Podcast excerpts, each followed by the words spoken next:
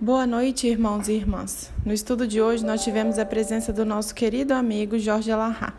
E o tema foi Os Concílios de Nicéia e Constantinopla.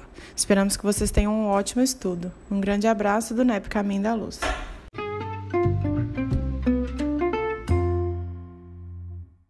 Senhor Jesus, querido amigo, graças te rendemos, Senhor, por nos conduzir até aqui por nos fortalecer nessa, nesse propósito de estudar a vida do Cristo para senti-lo. Assim, Senhor, nós pedimos a permissão aos Espíritos amigos, a Jesus, que possa abrir para nós nosso entendimento, a nossa mente, a fim de que possamos conceber todos esses ensinamentos que aqui virão, esses entendimentos, essas energias que os Espíritos amigos, em nome de Deus, nos trazem para nos fortalecer, corpo e alma. Muito obrigada, Senhor, ser conosco, que assim seja. Vamos lá então, gente. É, como nós dissemos, né, o, a pedido do Zé Carlos, no último estudo do Jorge Larra, o Zé Carlos solicitou que ele trouxesse para nós alguma coisa sobre os concílios de Nicéia e de Constantinopla. Uns concílios, uns concílios que mudaram aí muitas questões aí da Bíblia e que levou muita é, as religiões aí para outros caminhos, não é isso? Então vamos lá, pode ficar à vontade, tá, Elahai? Tá bom. Bom, uma boa noite para todos nós. Quero primeiro dizer do meu prazer grande de estar na presença de todos nesse nosso momento de estudo. E o nosso objetivo hoje aqui é conversarmos um pouco sobre os concílios que a igreja realizou os concílios antigos, né, que foram, foram produzidos pela igreja.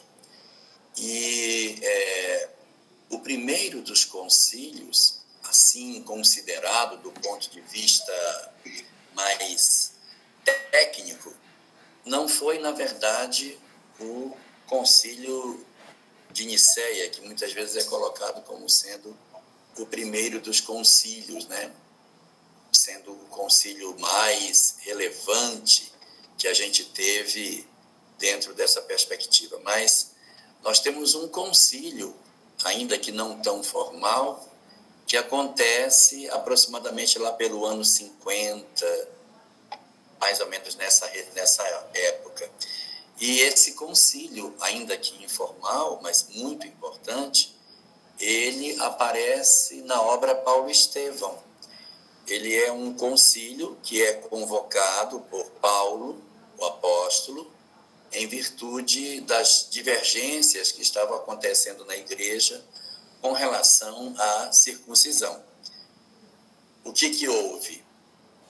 A igreja cristã primitiva surgiu dentro de Israel, mais especificamente ela se fortalece em Jerusalém, e ali em Jerusalém, paralelo ao surgimento da igreja cristã, deu-se também a implantação do judaísmo. Então a gente iria ter é, a gente iria ter nessa perspectiva é, um confronto entre duas ideologias que não eram assemelhadas. De um lado, o pensamento judaico e do outro lado, o cristianismo nascente que estava se apresentando naquele período. Aí, dessa época, logo que as coisas começam a se desenhar, nós, nós vamos encontrar é, muitas divergências entre o, o judaísmo e o cristianismo. E isso vai promover uma série de perseguições aos cristãos que estão desenhadas tanto no livro Atos dos Apóstolos, como também estão apresentadas no livro Paulo Estevão. O que, que diz a obra Paulo Estevão nesse sentido? Ela diz que, na hora que o cristianismo começa a se fortalecer, o judaísmo implanta um processo de perseguição aos cristãos. Não é somente a morte de Estevão que acontece, é também a perseguição a muitas outras pessoas. E isso que está sendo citado na obra Paulo Estevão aparece no livro Atos dos Apóstolos, como havendo, durante o nascimento do cristianismo, uma perseguição muito grande. E aí, muitos que eram judeus e que eram simpáticos ao cristianismo, para não dizer que eles eram cristãos, fogem de Jerusalém por conta da perseguição. Então, ocorre nos primeiros anos do cristianismo um êxodo de Jerusalém das pessoas que eram mais simpáticas às ideias de Jesus. E aí você poderia pensar assim: puxa, mas que terrível, né? As pessoas saíram da sua terra e foram para outro lugar, iniciou uma perturbação, é um processo doloroso e tal. Mas como tudo tem dois lados, essa perseguição ela promoveu a saída de muita gente de Israel e a implantação de núcleos cristãos em várias outras cidades. Não é engraçado? Que, que vai acontecer? Eles são perseguidos em Israel, eles fogem de Israel e se implantam em outras cidades, longe do domínio dos judeus. Cidades que teriam dificuldade para que o templo de Jerusalém, Jerusalém exercesse algum tipo de poder sobre eles. Então, eles vão embora para a região, como por exemplo, da Antioquia. Antioquia é hoje onde era a, onde é a, a Turquia. Então, e ali nessa região vai acontecer um movimento muito forte de surgimento de novas doutrinas, novos núcleos que vão aparecendo e aí a mensagem cristã ela vai entrando em confronto e outras horas em harmonia com as crenças locais que existiam nesses outros lugares. Então, veja, dentro de Israel existia a ideia de um Deus único, existia a ideia da circuncisão, existia todos os dez mandamentos, existia todo um conjunto de verdades que os judeus seguiam. Então, é, falar de cristianismo nesse lugar tinha algumas facilidades em virtude dos conceitos religiosos que já haviam sido postos pelo, pelo judaísmo. Quando você vai pregar cristianismo em outros lugares, em outras regiões do mundo, aonde as informações que os judeus possuíam sobre mandamentos, sobre Deus único, sobre vida de retidão, quando chega nessas novas regiões, há um confronto muito grande, porque as verdades que os pagãos tinham era profundamente diferente das verdades que os judeus possuíam. Eu não sei se eu estou sendo claro no que eu quero dizer, mas é, ocorre uma proliferação de núcleos em vários lugares que não eram cristãos, o que por um lado é bom, porque surge muitos núcleos, mas ao mesmo tempo a pureza daquilo que fosse o cristianismo ela está profundamente ameaçada pelas novas verdades que começam a se inserir no cristianismo e gerar um conjunto de preocupação em todos aqueles que estavam envolvidos na, no cristianismo nascente. Isso é confuso para vocês? Vocês estão com o microfone fechado? Agora apareceu você, você apareceu o seu rostinho agora aí, Larra. Oh, meu Deus. É uma desvantagem, por sinal. não é não, vantagem. Tava melhor, tava melhor o bonequinho. Tava, não tá ótimo. Tá dando para entender bacana o que você está dizendo. Tá dando para entender? Ah, tá então, bom. resumidamente, o núcleo de Jerusalém é um núcleo muito mais próximo do judaísmo e o núcleo que está nas outras cidades é mais próximo do paganismo. Então você tem ali uma tensão e uma tendência de ruptura do cristianismo exercer um fenômeno de racha por conta das verdades que são diferentes. E aí a obra Paulo Estevão conta que Paulo de Tarso faz a sua primeira viagem e quando ele quando ele volta da primeira viagem, quando ele vem depois daquela viagem dolorosa que ele se rebenta todo nela, apanha desgraçadamente, o que, que vai acontecer? Quando eles voltam para a igreja de Antioquia, eles vão descobrir que a igreja está completamente mudada. Perdeu o brilho, perdeu a força, perdeu a beleza, perdeu a espiritualidade, exatamente em função dos distanciamentos espirituais que aconteceram por conta das brigas. As brigas estão provocando cisões. E ele descobre que em Jerusalém existe uma determinação em Jerusalém. Todo judeu, todo cristão tem que ser circuncidado. Olha que louco. Todo judeu tem que ser circuncidado. E entre os pagãos essa prática não existia. E aí fica, aplica a circuncisão ou não aplica a circuncisão? Vai ou não vai aplicar a circuncisão nessas pessoas? Então é convocado nesse período o primeiro concílio, o concílio de Jerusalém. Nesse concílio vai comparecer Pedro, o apóstolo, vai comparecer Tiago, vai comparecer é, Paulo. Vai ser um concílio feito das primeiras cabeças do cristianismo. Paulo de Tarso defendia que os cristãos não precisariam passar pela circuncisão.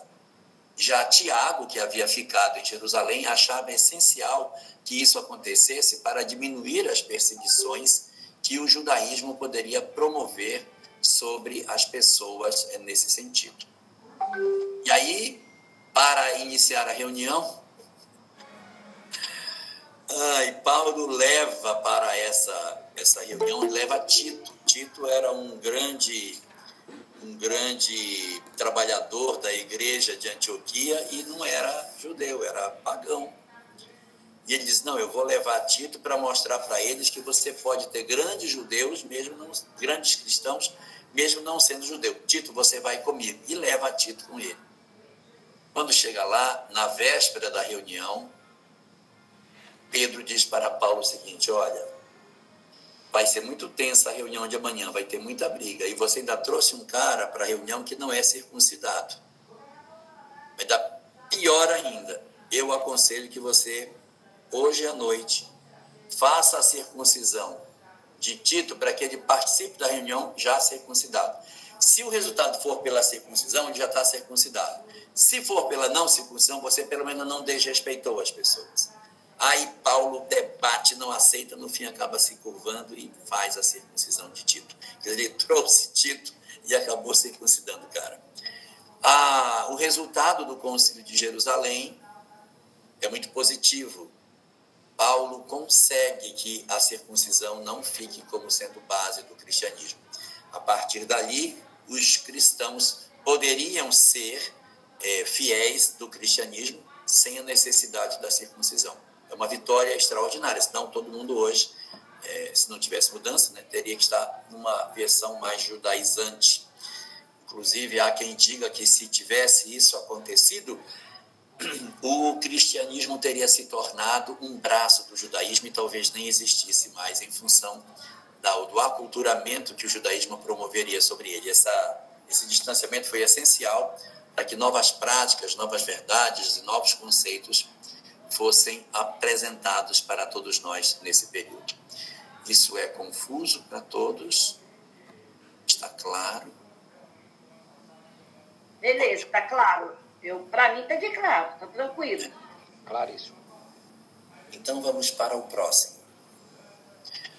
O próximo concílio ele vai demorar para acontecer. Ele já vai acontecer depois da conversão de Constantino ao cristianismo.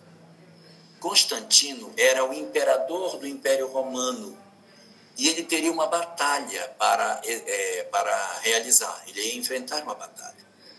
Na noite que antecede a batalha, ele tem um sonho. Neste sonho, uma cruz aparece para ele e uma frase em latim é escrita do ar. A frase era: sob este signo tu vencerás. E ele entende que com esse conceito ele iria vencer a batalha se ele usasse o símbolo da cruz na batalha. Então ele manda que os soldados raspem dos escudos do seu exército o símbolo da cruz que existia em todos eles e decide ir para a batalha com a cruz marcada nos escudos de seus soldados. Para a desgraça do cristianismo, ele vence essa batalha. Quando ele vence a batalha, ele atribui a sua vitória ao novo Deus. E a partir desse momento, é, Constantino determina que o Império Romano agora é cristão. Olha que loucura! porque é, ele faz isso sem que as pessoas tenham se convertido. Ele, ele converte as pessoas através de um decreto. Como pode? Como é que as pessoas vão abandonar uma fé e abraçar outra porque o imperador assim decidiu? Como que os sacerdotes vão deixar de pregar o que eles pregavam para pregar uma outra coisa que eles nem sequer conhecem, nem sabem quem é Jesus, nem conhecem o Evangelho, não tem a menor ideia da proposta que o Cristo trouxe. E ele então determina que a partir daquele momento o cristianismo seja implantado como religião oficial do império. Bom, exatamente esse fenômeno da, da, dessa guerra e desse processo todo vai fazer com que no ano seguinte, no ano de 325 da era cristã, ocorra o Concílio de Nicéia, 325 da era cristã, que marca de maneira efetiva o início de uma religião dogmática cristã. A partir de Nicéia, toda a ideia de cristianismo primitivo, de igreja cristã primitiva, esquece. Acabou. E agora, os templos do Império Romano, que eram pagãos, que adoravam a deusa Afrodite, o deus Apolo, a Juno e Júpiter, etc., todos eles serão substituídos por Jesus.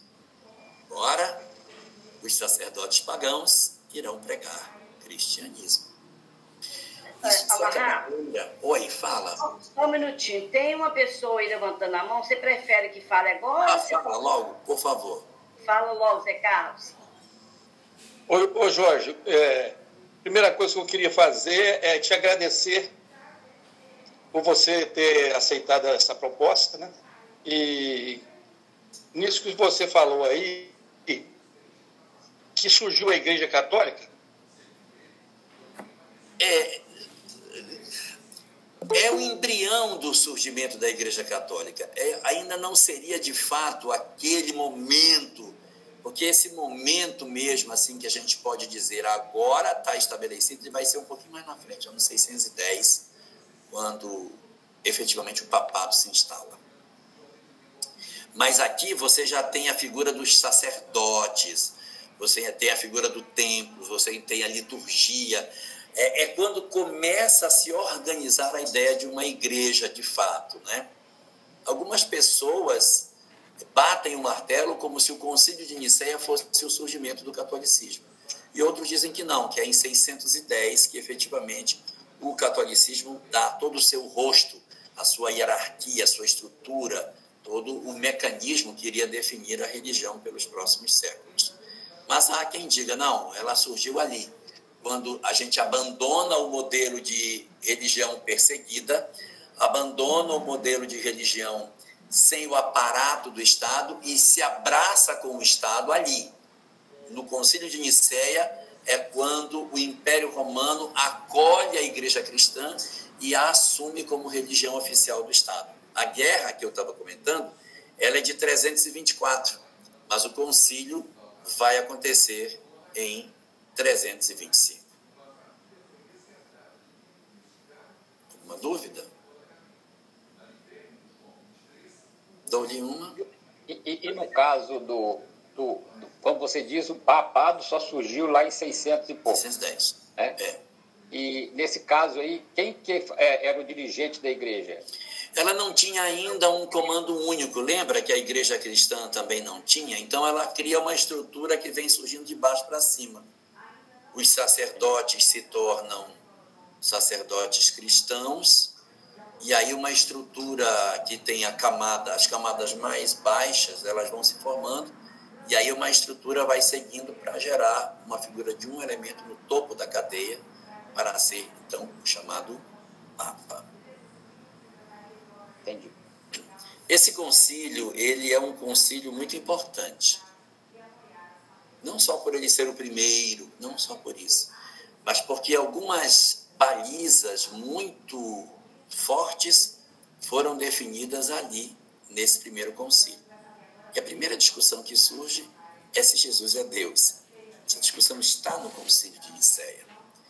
Eles debatem, debatem, discutem, analisam e eles tiram uma conclusão de que Jesus era o filho, filho unigênito de Deus e feito com a mesma substância de Deus, e portanto se confundiam em um só.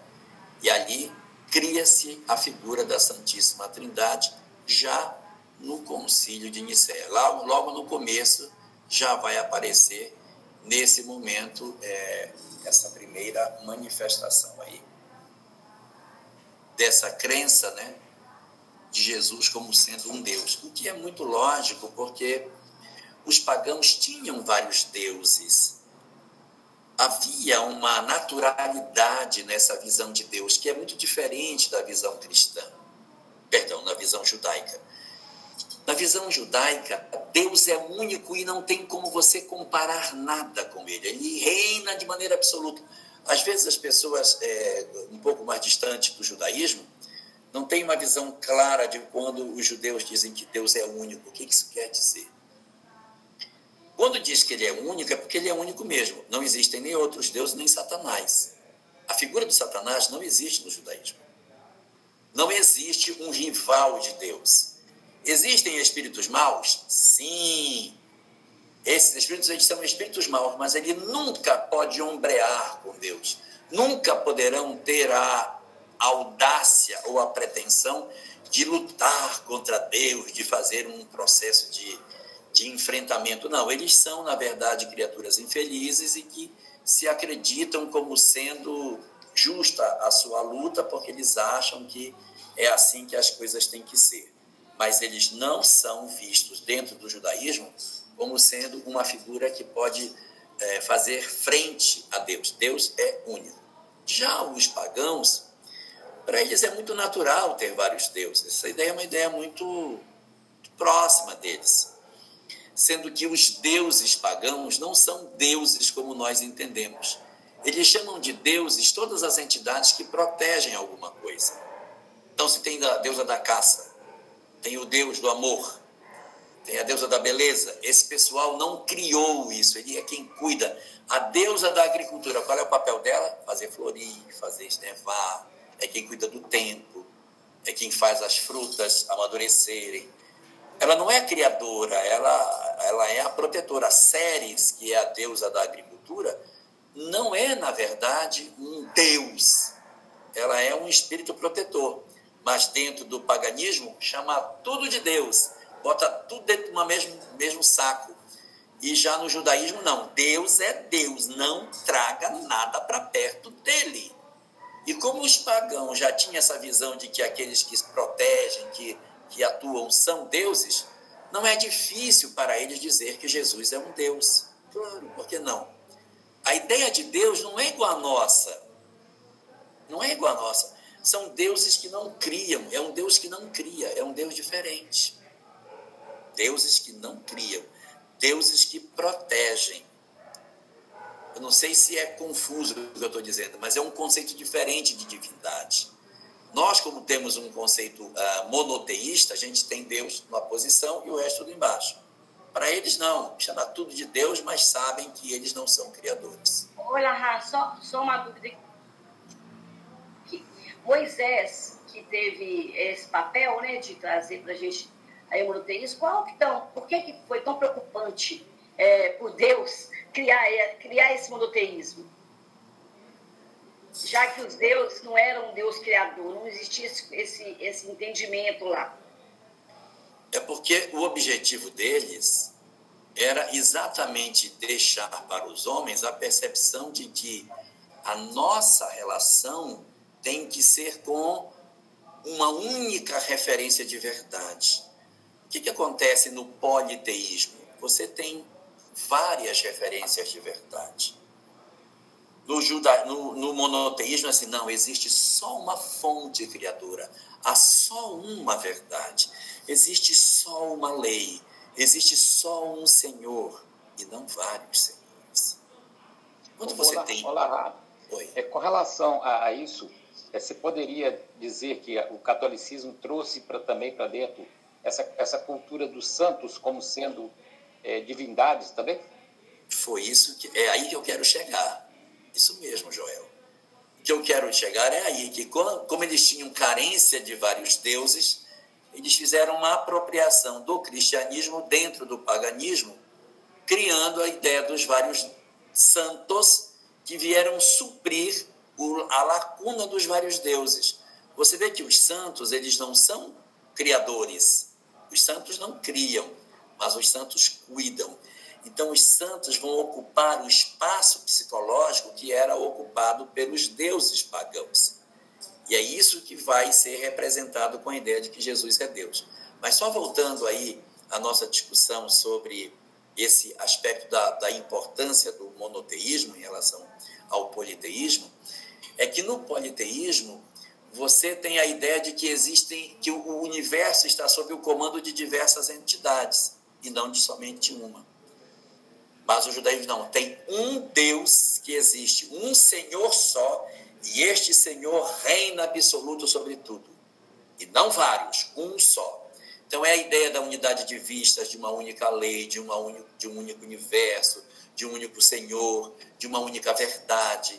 A ideia de que existe uma unidade de vistas no universo como um todo. O politeísmo nos leva a conceitos profundamente diferentes, nos podendo crer que, de repente, a criatura humana pode ter uma visão, pode ter outra, pode ter outra, cada um com uma visão diferente de, de mundo e produzindo, assim, conflitos muito graves dentro das nossas vidas no entendimento de todas as coisas. Ok? Ô Jorge, no caso do Oi. politeísmo, nessa questão hum. que você séries, é, é, Baco, né, que é o rei do, é, o, do vinho, o, o rei, Deus do vinho e tal, é, até certo ponto é, é, justificável, né? Só que eles adotaram um nome Deus em vez de ser um espírito protetor, igual nós, é. nós espíritas sabemos, não é isso? Acho que houve é. um equívoco apenas. Na nomenclatura, né? Nomenclatura. É a nomenclatura. Se eles tivessem dado um outro nome, talvez a gente pudesse até entender melhor. Mas eles chamaram tudo de Deus e a gente foi chamar Deus de Deus, aí pronto, aí misturou tudo. Aí ficou tudo bagunçado. Em todo o politeísmo, não é só no politeísmo pagão, em todos os politeísmos, os vários deuses são protetores, só tem um que cria. Se você for no Egito Antigo, tem vários deuses: Horus, Anubis, Osíris, Ísis, tem vários deuses. Tote, Maat. Não criam, protegem. A deusa Maat, deusa da justiça. Horus, deus da sabedoria. Anubis, o deus da imortalidade. Então, cada um cuida de uma coisa. Que se você olhar para o, para o, o cristianismo, não quero ofender ninguém, não entendam assim. O cristianismo católico, aí você tem Santo Antônio, é o santo dos casamentos. Aí Santo Onofre, Deus das, o Senhor, meu santo das dívidas. Santa Rita dos impossíveis. Então, você tem as especialidades dos santos cobre a lacuna daquilo que os deuses antigos faziam.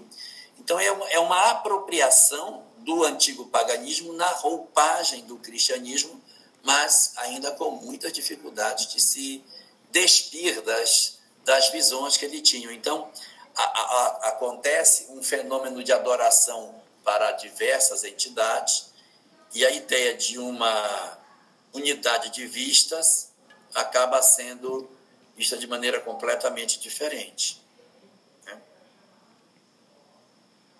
Isso é tranquilo? Tranquilo. Para mim está tranquilo. Se tiver mais alguma dúvida, é só falar que a gente tenta, pelo menos, decifrar aí o enigma. Vamos seguir, Conceição? Vamos seguindo. Vamos para frente. Então, o Concílio de Nicéia ele tinha que trazer como primeira discussão isso, a discussão de que Deus e Jesus eram a mesma pessoa. Tinha que discutir se era ou se não era. E a decisão do Concílio de Nicéia é que sim, ele e Deus são uma coisa só. E aí é, é muito complicado, porque você tem uma série de, de, de, de, de, de doutrinas que já estavam surgidas dentro desse período e, e que vão ser profundamente desgastadas. Algumas correntes que estavam surgindo, elas vão, vão ter a sua contestação e até perseguição a partir do Concílio de Nicéia. 16 anos depois, ocorre o Concílio de Laodiceia. 16 anos depois, que seria no ano de 341. Nesse ano 341, o Concílio de Nicéia, eles reúnem e decidem ele, ele não é Deus. Não, são pessoas diferentes. Então veja, estabelece uma verdade em Nicéia, desmonta essa verdade no concílio de Laodiceia pouquíssimo tempo depois. Mas a gente vai ter um outro concílio que eh, vai se apresentar de maneira muito, muito efetiva, é, que é o concílio de Constantinopla. Ele ocorre... Oi? É, e a cada concílio, isso era mudado na Bíblia? Na Bíblia não, mas nos cânones da igreja. Na Bíblia fica tudo como sempre foi. Uhum. A única coisa que muda é na, no, no catecismo, nas verdades interpretativas da Bíblia. Agora é importante observar, aí, Conceição, que nós estamos falando de 320, 340, 380. Não tinha imprensa nessa época. Como é que os textos bíblicos eram feitos? À mão os textos eram copiados à mão.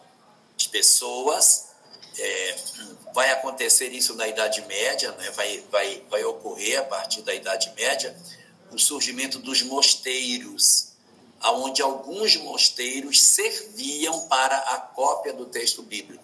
Para você fazer uma cópia da Bíblia, você tem que pegar uma, uma pessoinha, sentar essa pessoinha numa cadeira e ele ia ficar dias, meses, às vezes anos, copiando letra a letra daquele texto para que alguém pudesse ter uma cópia da Bíblia. Hoje a gente vai na, na internet, pede, vai na livraria, compra.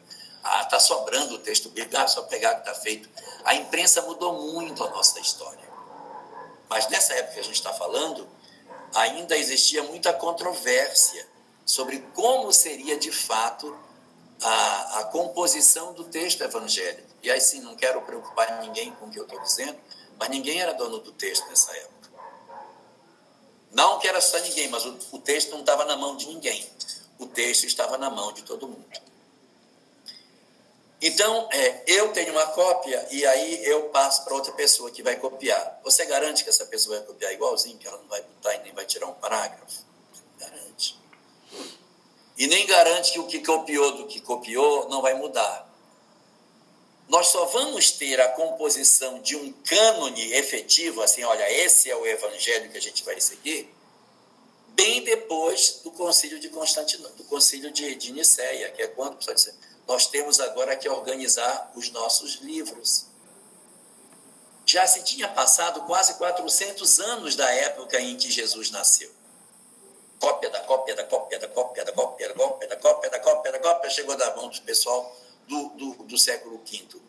Aí eles vão olhar e vão dizer, é esse texto aqui que é o bom, aquele texto ali é bom. Eles vão receber uma quantidade imensa de textos evangélicos, que são chamados evangelhos apócrifos. Vai existir muitos evangelhos. E eles vão ler os evangelhos e vão dizer, olha, esses são os corretos, esses são os falsos. Pega esses falsos e guarda, e vamos usar só os que a gente tem como verdadeiro, que são os quatro. Mateus, Marcos, Lucas e João. Não posso garantir para vocês que o texto que a gente lê hoje era o que eles liam lá atrás. Porque nesses mil anos que o texto ficou na mão deles, mas ainda sem imprensa, nada garante que nada possa ter sido mudado. Alguém pode ter colocado um parágrafo a mais, tirado, colocado histórias, tirado histórias, mexido num verbo, alterado o conceito das frases suprimido páginas inteiras, preguiça para terminar e não copiou tudo. Outro que copiou só o que o interessava. Então nós não temos essa garantia. E durante mil anos, aproximadamente mil anos, o texto vai ficar na mão da igreja, mas sem uma imprensa. O texto fica na mão da igreja sem imprensa sendo copiado dentro dos mosteiros. Melhora, porque agora estava dentro do mosteiro. Eu tinha pessoas cuja tarefa de vida era fazer cópias do texto. Diferente de antes, que eu chegava na casa do meu primo e dizia: Eu tenho uma cópia do Evangelho, tu quer copiar? Se aí eu quero, me dá aí. Tá, copia para levar lá para tua igreja. Aí o meu primo sentava, copiava a parte que interessava para ele e dizia: Pronto, já copiei, tá bom. Agora deixa, o resto não precisa mais.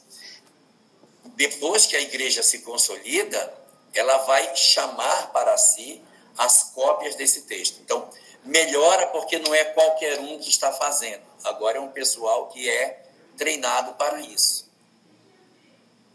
E piora porque fica na mão da igreja. Melhora e piora. Piora por quê? Porque se tiver um interesse negativo, eu posso corromper esse texto.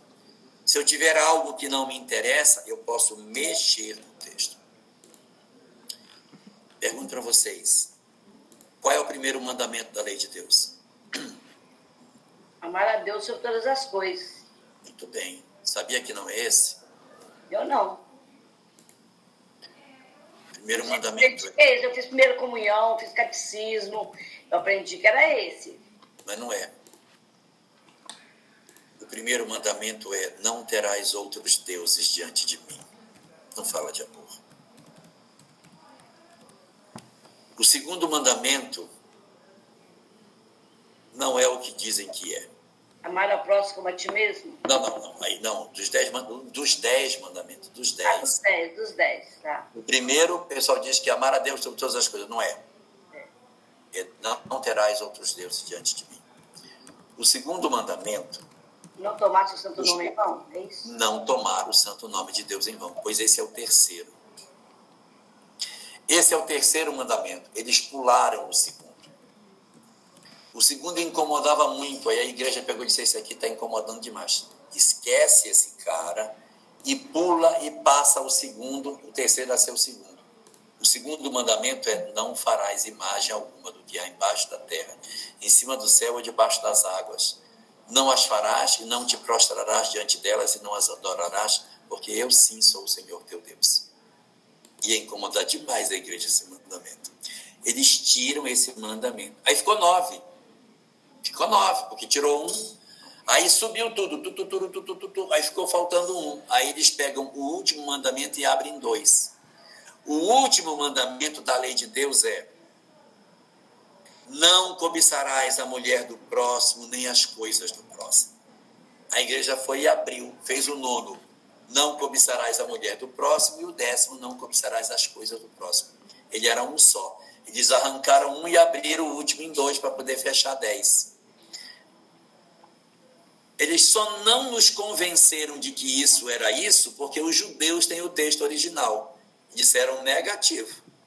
Eu sou o dono do texto e aí não é isso que está escrito. Está escrito é isso aqui. Ó. Se os judeus não tivessem guardado o seu texto e protegido os seus mandamentos, os cristãos teriam nos convencido de que os dez mandamentos de Deus eram aqueles e não aqueles que a gente, na verdade, tem na Torá. Se eles foram capazes de fazer isso, eles não poderiam ter mudado outras partes? Se eles foram capazes de arrancar um mandamento e abrir outro em dois para poder fechar os seus interesses, isso não demonstra a possibilidade de corrupção de uma ideia para atender os seus próprios anseios? Então, durante os mil anos que esse texto ficou na mão deles, eles fizeram o uso que eles assim quiseram desse material. Podem ter corrompido? Podem. Podem ter colocado integral? Pode. Eu não posso garantir nada, eu não sei dizer nada. Porque não temos como saber. O texto ficou na mão deles. Durante esses mil anos em que a igreja faz cópias do texto dentro das suas igrejas, dos seus mosteiros, o cristão comum não pode ter acesso ao texto bíblico. Os cristãos não podiam ler o evangelho. A justificativa era porque o texto era complexo demais e que se alguém quisesse ler os evangelhos ficaria louco. Por isso que tinha que ser lido por um sacerdote que dava para ele só o pedacinho que ele precisava conhecer. Então as pessoas, na verdade, não conheciam a Bíblia não conheciam o Evangelho, elas ignoravam a própria fé, porque o sacerdote pegou o texto e disse: só eu posso ler. Eu posso dizer para vocês o que é que vocês podem se apropriar de conhecimento. Então, as tentativas de reformar a igreja nunca davam certo porque não tinha como confrontar com isso. E aí, quando foi no período do surgimento da igreja protestante, Lutero veio na época que já tinha imprensa. Era. Então, o que que Lutero faz? Lutero tira uma de doido. Lutero é um loucão. Lutero é loucão. O que, que ele faz? Ele pega o texto que está em latim, passa para o alemão, ele traduz a Bíblia todinha sozinho, trabalho de louco.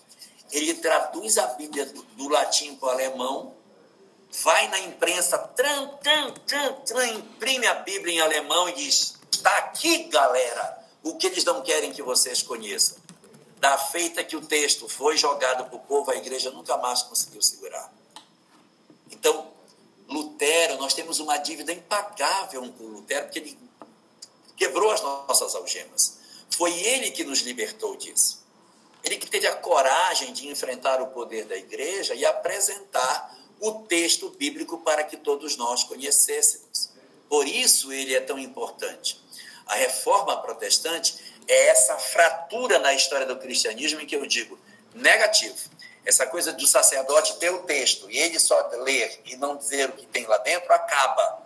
Eu vou mostrar para vocês o que tem. E ele entrega para as pessoas e o pau quebra. Por isso que é tanta confusão entre protestantes e católicos, porque ele tira o poder total que a igreja tinha, porque o poder da igreja era o poder do desconhecimento. Só eu tenho, eu leio, eu te digo o que tem aqui dentro. Aí dava só uma frase, mas as pessoas não podiam se apropriar. Vejam como a igreja protestante ela tem estímulo para ler, tem que, tem que conhecer a Bíblia. Isso são heranças de Lutero. E se você perceber, na missa, que era o único momento em que os, os cristãos tinham acesso ao texto bíblico, existe um pedacinho que é oferecido para os homens, mas só aquilo que eu quero que as pessoas saibam. O que eu não quero, eu não ofereço. Ô Jorge, aí, só... é, o filme, o, no, o nome da roda... É, só, só, só falar um comentário. Eu não quero, pelo amor de Deus, que ninguém entenda no que eu estou dizendo, que eu estou criticando a nossa querida irmã Igreja Católica. Pelo amor de Deus, eu sei que que todos nós temos heranças na igreja, nós, nós temos familiares da Igreja Católica. Não considerem na minha fala nenhuma agressividade a nada da igreja. Eu estou contando coisas que nós mesmos fizemos quando estávamos investidos da condição de sacerdote católico, tá bom? Não, fica não tranquilo, que... fica tranquilo, nós não estamos nem, nem, nem de longe pensando isso. Tá bom, eu não quero que ninguém, ah, o cara chegou aqui, detonou a igreja, jogou bomba em cima de todo mundo. Eu só, só queria comentar o filme, é, O Nome da Rosa ilustra isso que você falou, né? que o sacerdote proibia a leitura da Bíblia. Sim, ali aparece. Quando desobedecia, ele passava veneno e os, os, os sacerdotes, os, os, os frades, né? Morri, acabavam morrendo envenenados. E a outra coisa que eu queria te perguntar é sobre o sobre os textos do Mar Morto. Ah, sim. E são de agora, né? De mais recente. Eu já falo, mas acho que o Joel levantou a mão ali, quer falar alguma coisa?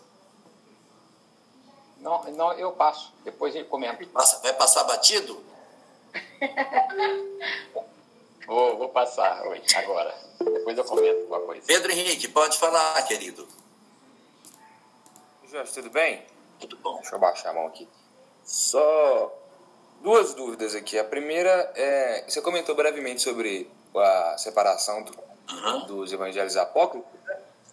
Existe historicamente algum critério que foi usado pela igreja? A gente tem houve algum, alguns mitos, né, de como que foi feita tem, a tem seleção dos quatro Tem, tem uns é, mitos. E tem algum critério, porque alguns evangelhos apócrifos, né, hoje em dia a gente encontra teoricamente, né, o que seriam os evangelhos apócrifos.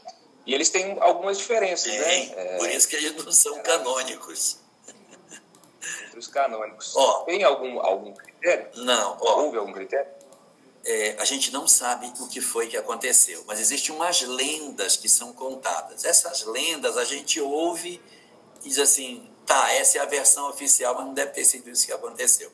Mas, por exemplo, tem uma lenda que fala o seguinte, que quando Jerônimo recebeu a responsabilidade de separar os textos que seriam os chamados canônicos, dos textos que estariam, digamos assim, corrompidos, que seriam os chamados apócrifos, ele então coloca, são 72. Ele tinha Evangelho de Marcos, Mateus, Lucas, João, Madalena, Pedro, Paulo, Maria, Zaqueu. Qualquer personagem do Evangelho tinha um, um Evangelho seu, que a gente não sabe se era escrito dele realmente, ou se alguém, para querer dar força no seu texto, bota aí que esse é o Evangelho de. Bota aí que é o Evangelho do crucificador de Jesus, bota aí que é do, do soldado, o Evangelho de Pilatos. E aí o cara inventando, não sei mas assim, tinha evangelho para todo gosto. E quando é, é, Jerônimo toma esses evangelhos e começa a fazer a leitura, ele diz: Eu não sei como é que eu vou fazer para separar. Diz a lenda, ele teria feito uma prece. E quando ele faz essa prece, 68 deles caem da mesa e só quatro ficam. Aí ele diz: São esses. E aí são os quatro que a gente conhece. Mas tem outros. Só que tem um problema, Pedro. Eu não sei se o que as pessoas estão vendendo na livraria é realmente o texto original apresentado para nós. Porque um cara também pode dizer o seguinte: eu vou enganar esses bestas. Eu vou criar aqui um texto, vou dar um nome de Evangelho Gnóstico de Maria de Magdala e vou vender. E aí eu faço um marketing legal e digo: olha, Evangelho de Maria de Magdala, apócrifo, revelado Pode ter uma outra pessoa que pegou o texto original, certo? Traduziu, mas traduziu com erros na tradução. O texto é aquele, mas mal traduzido. Aí você lê, olha o que está escrito aqui. E aí acaba pegando um caminho tortuoso. E existe também a possibilidade de que esses textos eles sejam ah, originais, eles sejam realmente verdadeiros, mas a história não é verdadeira. Confundo?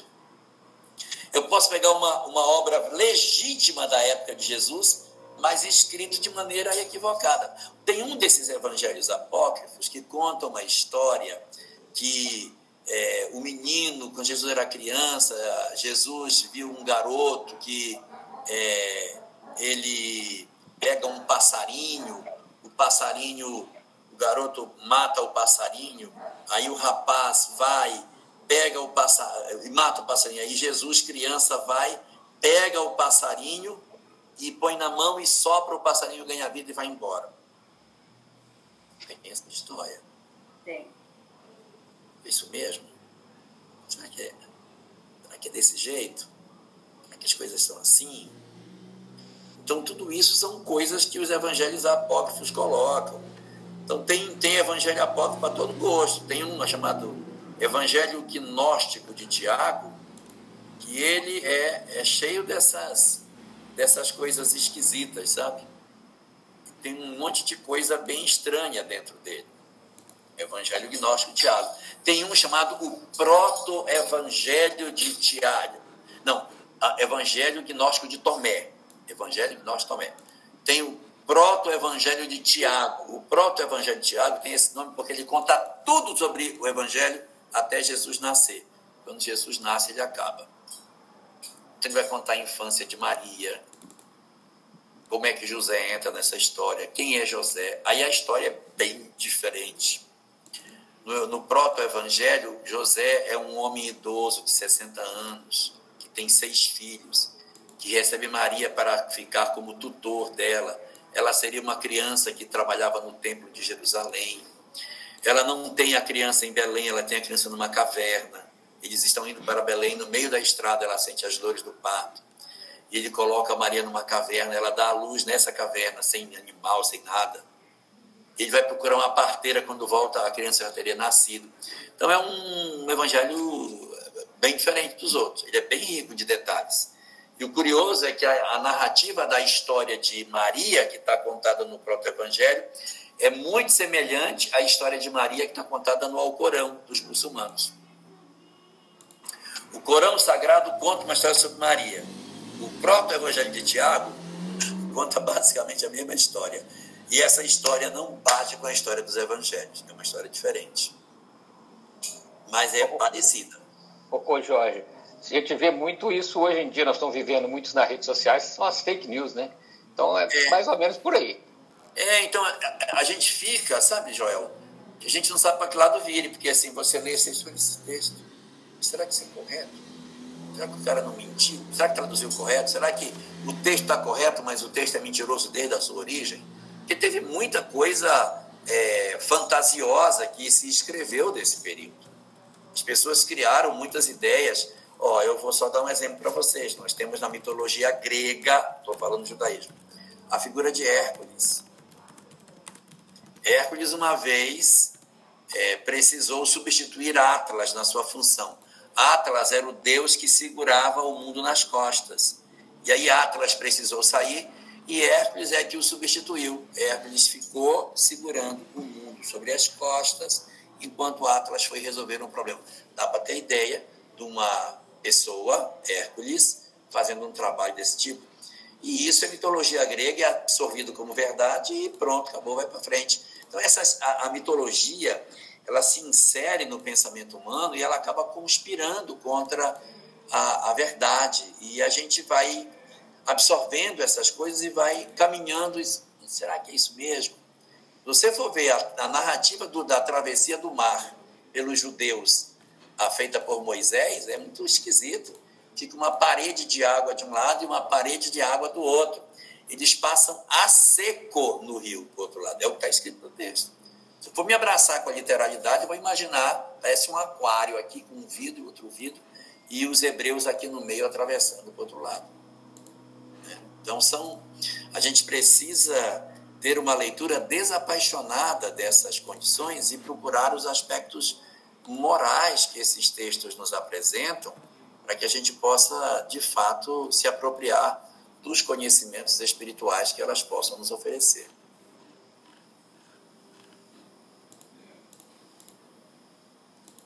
Tranquilo? Tranquilo. Vamos chegar em Constantinopla. Vamos Tranquilo. voltar para lá. Vamos voltar para a nossa conversa. Vamos.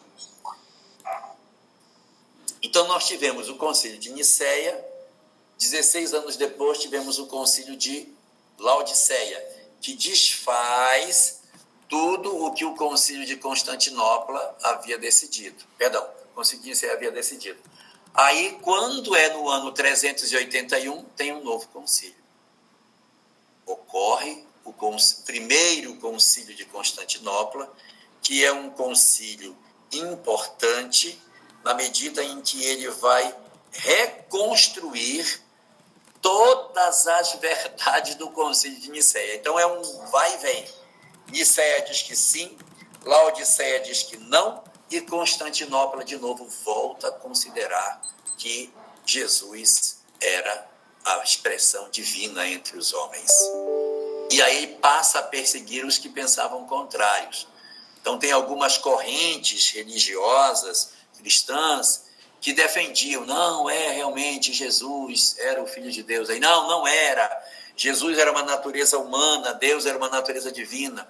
Então, havia um cara chamado Apolinário que que é, tinha essas, essas visões, ele passa então a ser perseguido na sua doutrina, considerada como herege, e a partir dali ele passa a sofrer uma perseguição nesse sentido. Isso é claro para todos. Ok. Muito bem. Aí nós vamos ter depois um outro concílio, que é o concílio de Éfeso.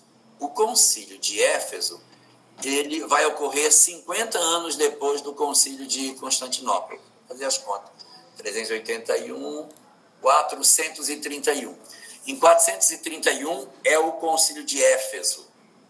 Repare que é, você está percebendo uma construção do ponto de vista canônico. As, as questões canônicas elas vão se se montar a partir dessa leitura que eles vão fazendo e aí você vai vendo o catolicismo sendo construído nesses concílios. E o concílio de Éfeso se destaca pela discussão sobre Maria. Vamos lembrar onde Maria viveu depois que ela é, passou aquele período da crucificação, João, o evangelista, a toma e a leva para viver com ele numa cidade. Qual é essa cidade? Éfeso. Éfeso. O concílio de Éfeso é o concílio sobre Maria. É o concílio que vai um, construir essa figura santificada de Maria.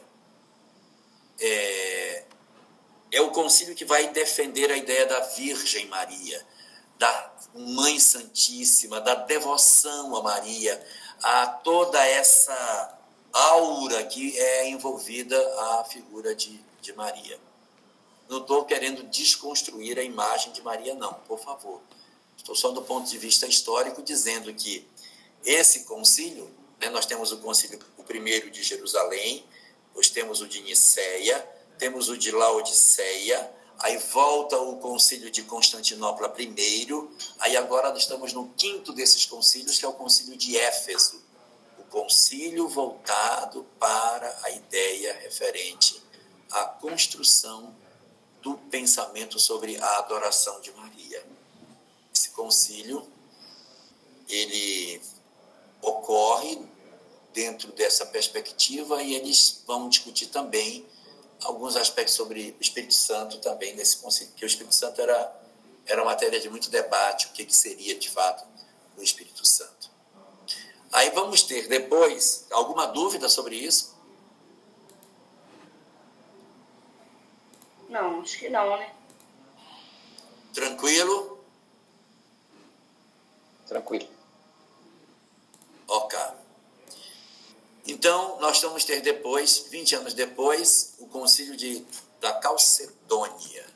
O concílio da Calcedônia é um concílio novo que vai reforçar, porque nem todos os conselhos, concílios, eles desconstruíam as verdades anteriores.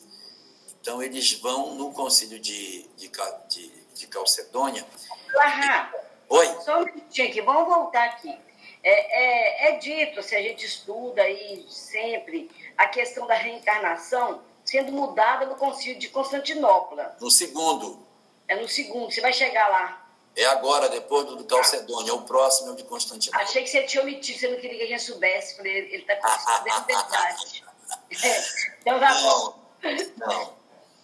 Então, o concílio de, de, de Calcedônia é um, é um concílio que ele vai ratificar, seja, ele vai confirmar algumas das decisões anteriores, vai sustentar aquilo que já havia sido dito, que começa a aparecer umas, uns questionamentos, e aí eles vão estabelecer a ideia do Concílio da Calcedônia, tá? que é um, uma nova reunião que eles questionam os resultados de Éfeso e é, tem umas, umas questões dizendo que, que os resultados não foram bons, e aí reúne novamente para consolidar e consolida. Eles reúnem de novo e as informações são consolidadas. Aí é quando vem o segundo concílio de Constantinopla. O primeiro, que é aquele que retorna ao pensamento de Nicéia, trata dessas discussões sobre a divindade de Jesus. E o segundo concílio, ocorrido no ano de, segundo alguns autores, 552 e segundo outros, no ano de 553, é o que vai bater o martelo sobre a questão da reencarnação. Existem aqui muitas ideias que foram colocadas, existem algumas obras, inclusive, que vêm falando de personagens importantes que apareceram nesse concílio na tentativa de, de apresentar a ideia de, das coisas.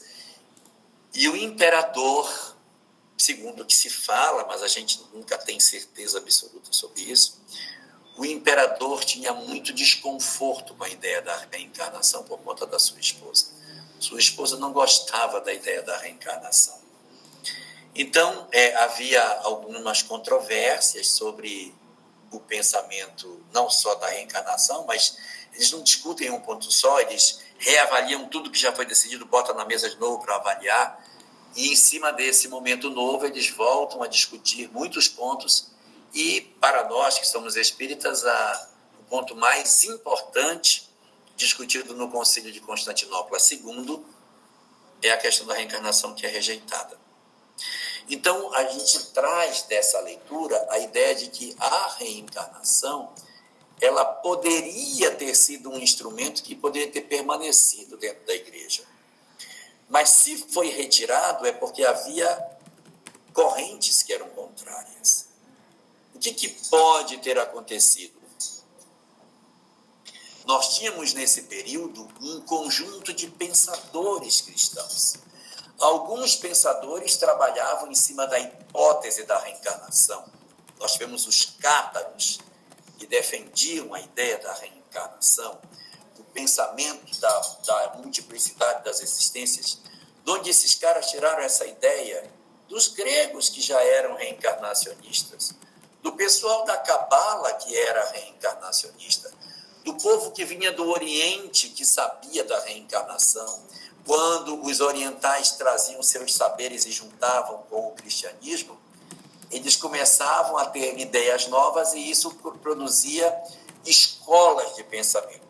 Eu vou usar o nome que é usado em grego para designar escola de pensamento. Então, por exemplo, eu tenho escolas de pensamento. Tem uma pessoa que pensa dessa maneira, o outro pensa de outra maneira. Em grego, essas maneiras de pensar e uma proposta de interpretação das coisas em grego, não vão ouvir errado a palavra, em grego chama-se heresia. Heresia é, é, assim, olha, fulano tem, fulano tem uma heresia. O que, que é? Ele considera que Jesus, na verdade, teve um corpo que não era um corpo normal, era um corpo materializado. O outro tem uma outra heresia. O meu o corpo, Jesus era um corpo carnal, físico como o nosso. Então, as diferentes uh, doutrinas, as diferentes interpretações que se pode ter sobre essas questões eram apresentadas para todos nós como sendo é, correntes filosóficas. Com o tempo, a palavra heresia tomou o sentido de uma coisa pecaminosa, de uma coisa horrorosa, de uma coisa fora do padrão que deve ser combatida, mas no começo não era. Heresia era só uma forma de pensar. Quando a igreja vai criando o seu corpo, vai criando sua forma de pensar, ela começa a perseguir as heresias. Ela começa a perseguir. Diz assim, não, só tem um pensamento, que é o da igreja. Tudo mais, todas as heresias têm que ser, têm que ser desmontadas. Aí começa o trabalho de, de perseguição das várias ideias que existiam. E aí, no caso, a reencarnação, ela se se apresenta no Concílio de Constantinopla como uma heresia, como um pensamento, como uma proposta, como uma interpretação de um grupo de cristãos.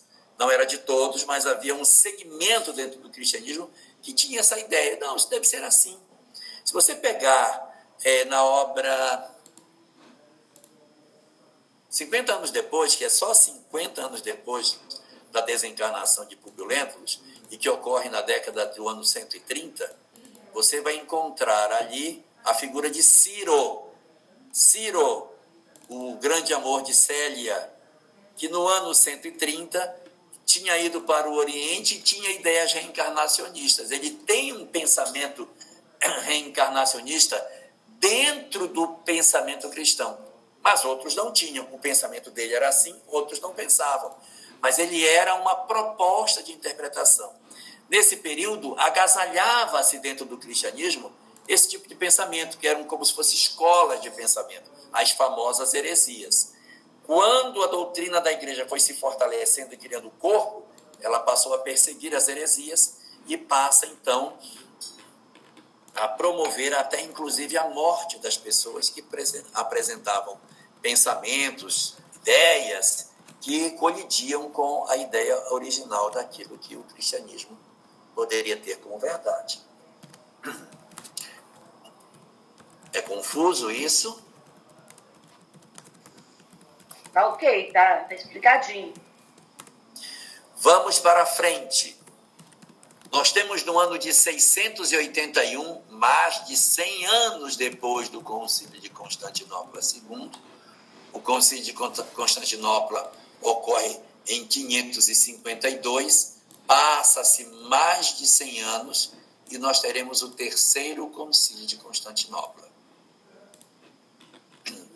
que, na verdade, vai ser um, uma coisa muito esquisita.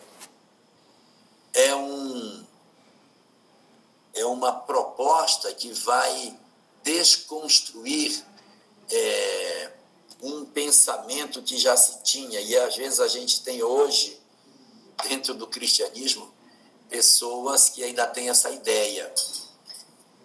É, a ideia de que Jesus tinha duas naturezas, que ele tinha uma natureza humana e tinha uma natureza divina.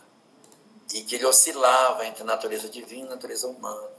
Quando ele chorava, quando ele dizia, Pai, afasta de mim esse cálice, ele estaria na sua natureza humana.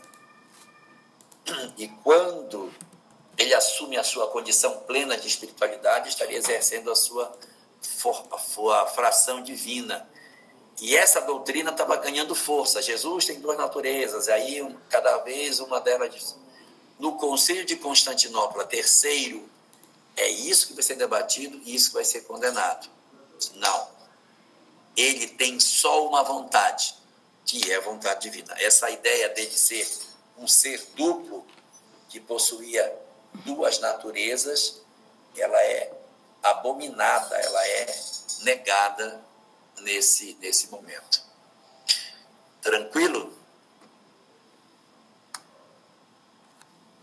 Oi. Esse, esses são os concílios assim mais significativos do início da construção do cristianismo. Depois teriam outros que teriam também grande importância, o Concílio de Trento, mas vai aparecer bem lá na frente.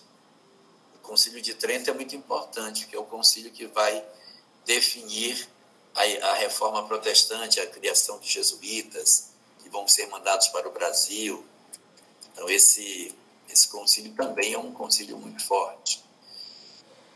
Mas é um concílio que, de certa maneira, está muito distante desses outros. A gente está falando de concílios no ano 600, no ano, no ano 500.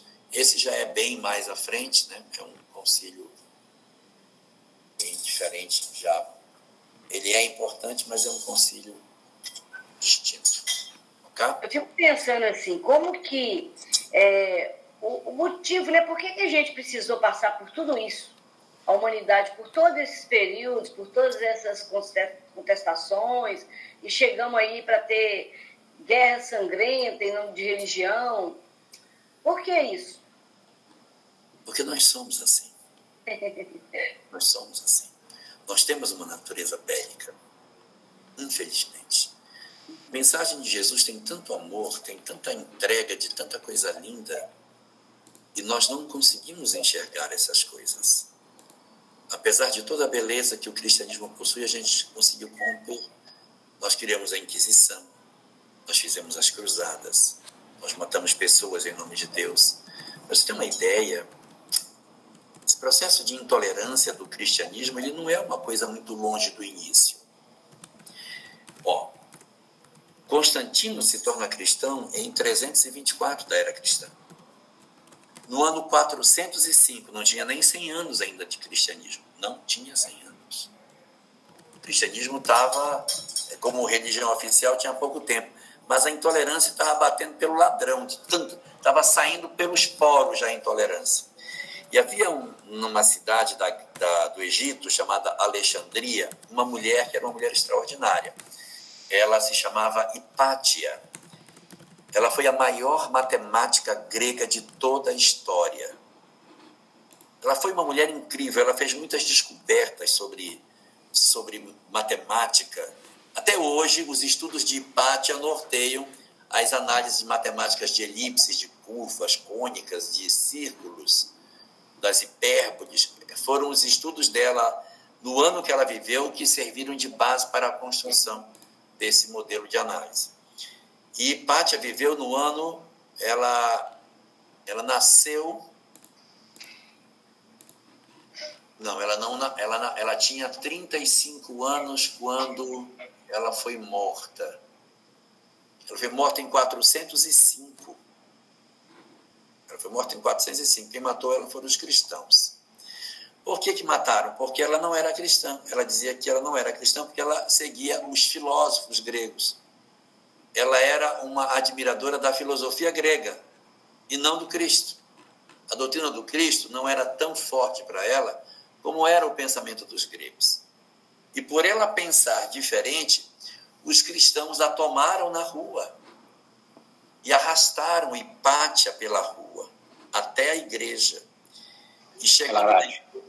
É, 351 a 370, a Hipátia. Ela morre em 370? É. Eu aqui na mostrando para mim 415. 415, né? Março de 415. É, ela morre em, não é 405, ela morre em 415. Essa data está mais correta aí que a Thalita está colocando. É, desculpa, então, foi 400... o nascimento dela que é variado, que, tá, que mostra que tem Ah, o datas. nascimento, é. Tá certo. Então, ela em 415, ela é morta pelos cristãos. Os cristãos tomam Hipátia na rua e arrastam Hipátia para dentro da igreja. Lá dentro, ela é toda cortada Alguns historiadores dizem que eles pegaram, como Alexandria fica na beira do mar, eles pegaram conchas do mar e cortaram o corpo dela com conchas do mar. Cortaram ela todinha, mataram essa moça. Ela era uma pessoa impressionante, de uma cultura incrível, mas infelizmente ela se defrontou com a intolerância. E nós estamos falando do ano 415. Não estou falando da Idade Média, da Inquisição, Olha como nós éramos intolerantes lá atrás, Conceição. Você está perguntando aí, ah, por que, que a gente fez? Porque nós somos assim. A gente vê nós... isso no nosso meio lá, no nosso meio espírita. É mesmo, é? Mas é muito, né? É mesmo, né, Larra?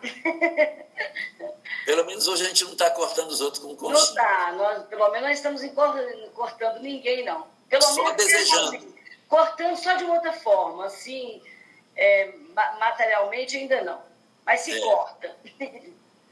Então, a intolerância, ela é uma característica do ser humano, ela não está, ela não está necessariamente é, no cristianismo, mas é, ela é da, da, da, natureza humana, a ideia de que eu estou certo e você está errado.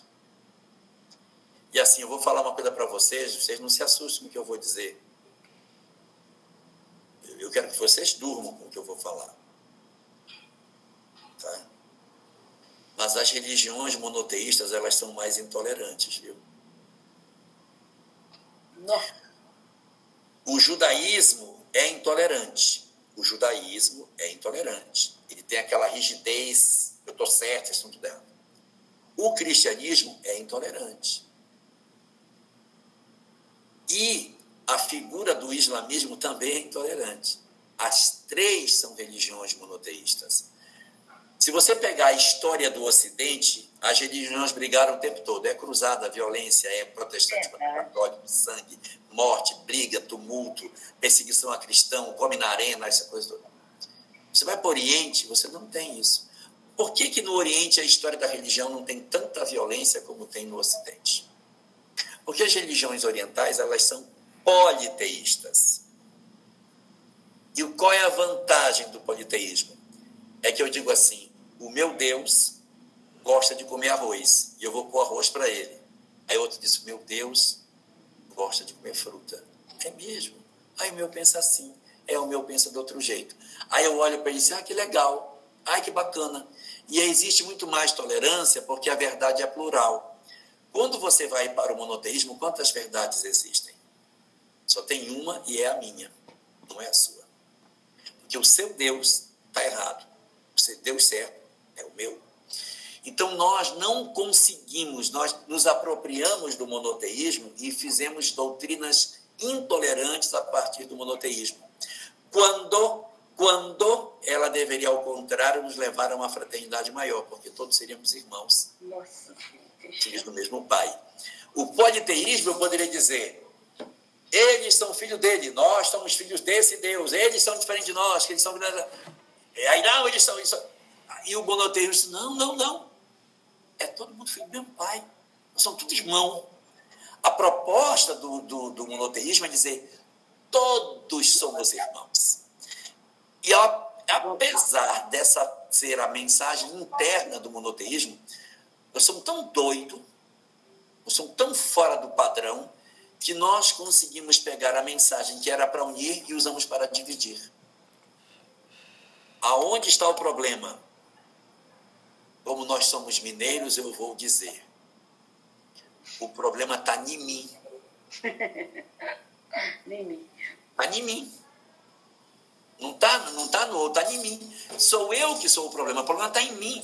Eu sou a razão de todos esses processos dolorosos. Nós é que fomos construindo, construindo formas religiosas de exclusão, de dizer assim: olha, Fulano não segue o cânone, ele tem que ser expulso. Está errado. E estabelecer os processos de julgamento e de punição para as pessoas. Eu vou contar para vocês uma história que eu vivi, para vocês verem como a vida é. Isso deve fazer já uns, uns 35 anos, essa história que eu vou contar para vocês. A metade aqui nem era nascido. 35 anos atrás, mais ou menos. Eu era coordenador de juventude. Eu coordenava um grupo de jovens. Era um grupo de jovens grande, grande mesmo, assim, e, e, e era tanta gente que eu, eu, confesso a vocês que eu não conseguia controlar todo mundo que, que fazia parte do grupo, que era muita gente. E teve uma moça que participava desse grupo que ela realmente parou de frequentar. Mas era tanta gente que eu nem me dei conta que ela não estava frequentando. O grupo era grande, a menina sumiu e aí a gente, vida que segue, levando reunião e não sei o que, ela não, não viu mais ela seguiu. Vida seguiu. E um dia é, eu estava andando no comércio da cidade, morava em Belém na época. Eu estava andando no comércio, quando eu olhei de longe, lá vinha ela.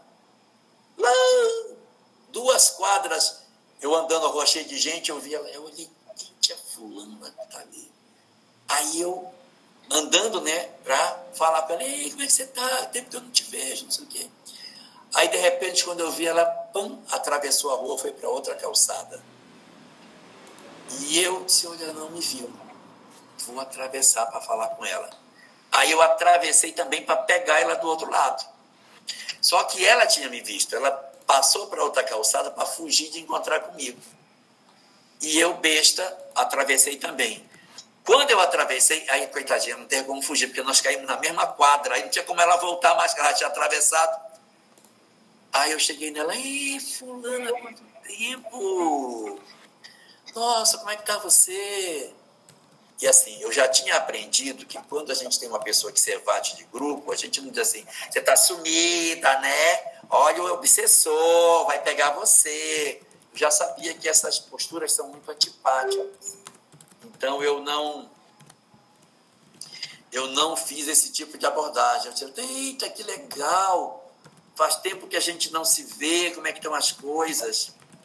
E ela, cheia de vergonha, disse assim para mim: Pois é, já tem um tempo que eu não vou no grupo. Olha aí, aí apontou com a barriga. Eu tô grávida, eu tô de quatro meses. E desde que eu engravidei, eu não fui mais lá. Puxa, que? Tive muita vergonha de ir. O que, que o pessoal vai pensar de mim se eu aparecer lá grávida? Aí eu preferi não voltar. Então, olha só. Eu não sei em que momento eu mandei uma mensagem subliminar de que ela não poderia engravidar. Mas eu mandei. Em algum momento eu disse para ela, ainda que não diretamente, que se ela ficasse grávida, o grupo não gostaria e que ela seria rejeitada. Então a gente às vezes não sabe que machuca, mas a gente às vezes passa determinadas informações que fazem parte das nossas dificuldades e a gente acaba produzindo um afastamento. Essa moça nunca mais voltou para o grupo. Ela teve a criança e eu nunca mais vi ela de volta na. E eu até hoje não sei onde foi que eu a perdi que foi que eu, como coordenador, falei que pode ter dado a ela a sinalização de que ela não seria bem-vinda. O que não seria verdade. Ela ia ser muito paparicada se ela aparecesse grávida por lá. mas ela teve uma leitura desse tipo. Então, existe em nós esse traço de, de criar uma mensagem que seja uma mensagem de exclusivismo, de verdades, de ruptura, de segmentação. E isso é bastante, bastante problemático, né? Bem difícil. Muito bom, Lahá, muito bom. Isso aí é para a gente dormir com isso essa noite aí. Essa última fala é, é realmente para dormir. Essa aí do, do monoteísmo, politeísmo, foi assim, sensacional. Sensacional. A gente eu tenho pensa... medo de falar isso, porque eu tenho medo que a gente pense, que as pessoas pensem que eu estou falando contra o monoteísmo. Não, não está. Não é o monoteísmo, é a nossa intolerância. É, nossa, foi, foi, foi, sim, fantástico. Foi sensacional. A gente só agradece. Eu vou contar mais uma de monoteísmo para você. Já que eu contei, eu vou contar outra. Conta.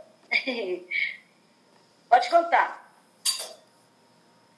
Vou, vou contar e vou perguntar por quê. Aí vocês vão ter que dar a resposta. Nenhuma religião politeísta tem anjo. Nenhuma religião politeísta tem anjo. Pode ver, nem nos vikings, nem entre os hindus, nem entre os, os gregos, os romanos, não tem anjo. E toda religião monoteísta tem anjo. Toda religião monoteísta tem anjo. Os islâmicos têm anjo, os judeus têm anjo e os cristãos têm anjo. Por quê? Pergunta do milhão. Ah, vou, vou parar nela, na pergunta de um milhão.